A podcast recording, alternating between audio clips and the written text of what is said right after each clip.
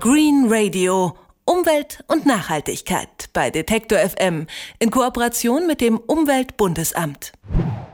Morgen tritt das Weltklimaabkommen von Paris in Kraft und darin verpflichten sich die Unterzeichnerstaaten, die Erwärmung der Erde auf unter zwei Grad zu beschränken. Dazu sollen in der zweiten Hälfte des Jahrhunderts die schädlichen Treibhausgasemissionen auf Null zurückgefahren werden. Die Vereinten Nationen wollen außerdem die Versorgung mit Strom und Wärme vollständig auf erneuerbare Energien umstellen. Um die genaue Ausgestaltung dieser Ziele wird es aber ab der kommenden Woche in Marokko gehen. In Marrakesch nämlich diskutieren Fachleute vom 7. bis zum 18. November auf dem UN-Klimagipfel die strittigsten Punkte. Und über die sprechen wir jetzt schon mal mit dem Klimaexperten und Umweltökonom Raimund Schwarze vom Helmholtz-Zentrum für Umweltforschung in Leipzig. Ich sage schönen guten Tag. Guten Tag, Herr Hertel. Seitdem dieses Klimaabkommen beschlossen wurde, ist schon ein Jahr vergangen. Ist denn in der Zeit bereits was passiert? Also es ist zunächst mal passiert, was kaum jemand erwartet hat, nämlich äh, es wurde tatsächlich von nationalen Parlamenten jetzt auch tatsächlich unterzeichnet, was die Staatschefs da in Paris verabredet haben.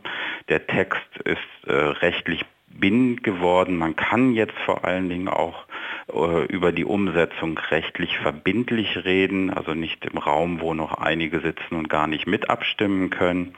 Insofern wurde da erstmal schon eine Menge erreicht, aber wurde jetzt in der Sache, also Einhaltung des Zwei-Grad-Ziels, mehr erreicht. Da muss man jetzt ganz nüchtern mal sagen, nein, die äh, vorgelegten nationalen Beiträge wurden eigentlich von keinem Land auch denen, die jetzt Hauptprotagonisten sind wie äh, USA und auch Europa, erhöht.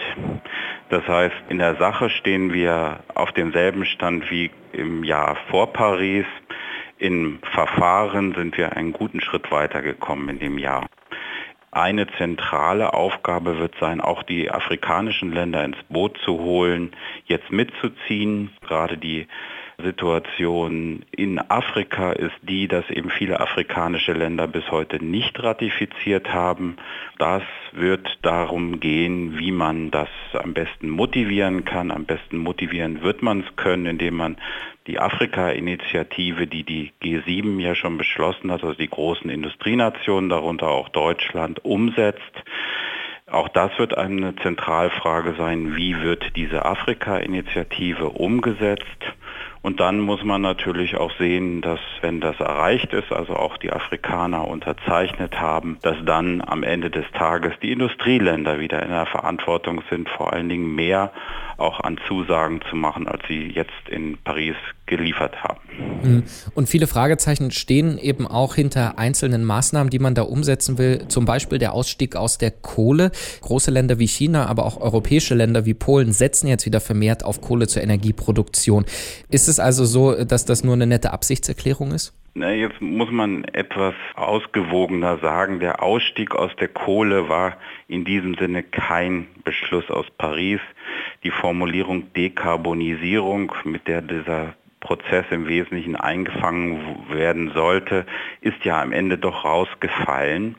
Insoweit ist das keine tatsächliche Vorgabe des Paris-Abkommens, abgesehen davon, dass es Vorgaben in dem klassischen Sinne, wie sie vorher durch das Kyoto-Protokoll bestanden, nach Paris ja sowieso nicht mehr geben wird, sondern nur äh, nationale Anstrengungen. Nun ist es so, viele Länder haben auf diesem Weg einiges vorangebracht. China hat äh, zuletzt jedenfalls gerade mit Blick auf Marokko einige der geplanten Investitionen zurückgefahren im Bereich des Kohleausbaus. Andere Länder, wie Sie zu Recht sagen, Polen hat äh, dort eigentlich wenig nach vorne gebracht. Auch wir in Deutschland, Stichwort Klimaschutzplan 2050, tun uns also recht schwer damit, den Ausstieg aus der Kohle jetzt schon als Vorgabe für national zu fassen. Das heißt, die Länder sind da nicht sehr weit gekommen. Mit ganz wenigen Ausnahmen ist an der Front Ausstieg aus der Kohle gerade nicht viel passiert. Hier wird es darum gehen, weitere Schritte zu vereinbaren, aber das wird nicht mehr auf den internationalen Verhandlungen jetzt in Marrakesch erreicht, sondern das ist ein Prozess, der in jedem Land äh, ausgehandelt werden muss.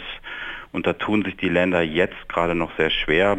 Die Überprüfung ist 2023, also eigentlich ganz spät erst jetzt in der Zukunft, wo man dann fragen wird, und was habt ihr denn auch gemacht?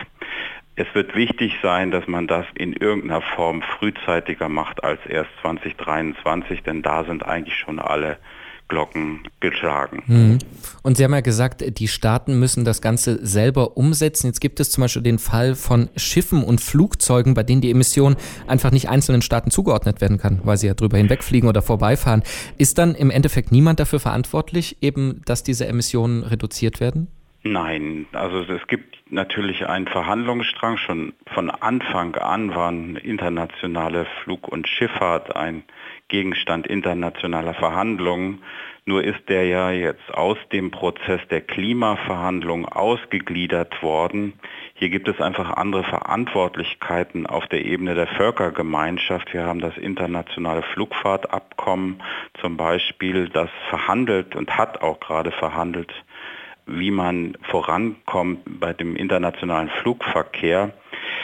Ich war etwas enttäuscht über das Ergebnis. Anders als alle anderen nach Paris-Prozesse ist der Prozess auf der Ebene der Internationalen Luftfahrtorganisation sehr enttäuschend ausgegangen. Allein die Kompensation von Flugreisen ist angestrebt. Das heißt, es gibt keine Ziele, jedenfalls Nahziele zur Beschränkung der Emissionen oder nur des Emissionswachstums. Stattdessen werden wir wohl in Zukunft alle mehr oder weniger freiwillig äh, Kompensationsleistungen für die aber doch letztlich wachsenden mhm. Luftverkehr aufbringen müssen. Das heißt, es werden überall Bäume gepflanzt werden für Emissionen, die aber auch in den Himmel wachsen.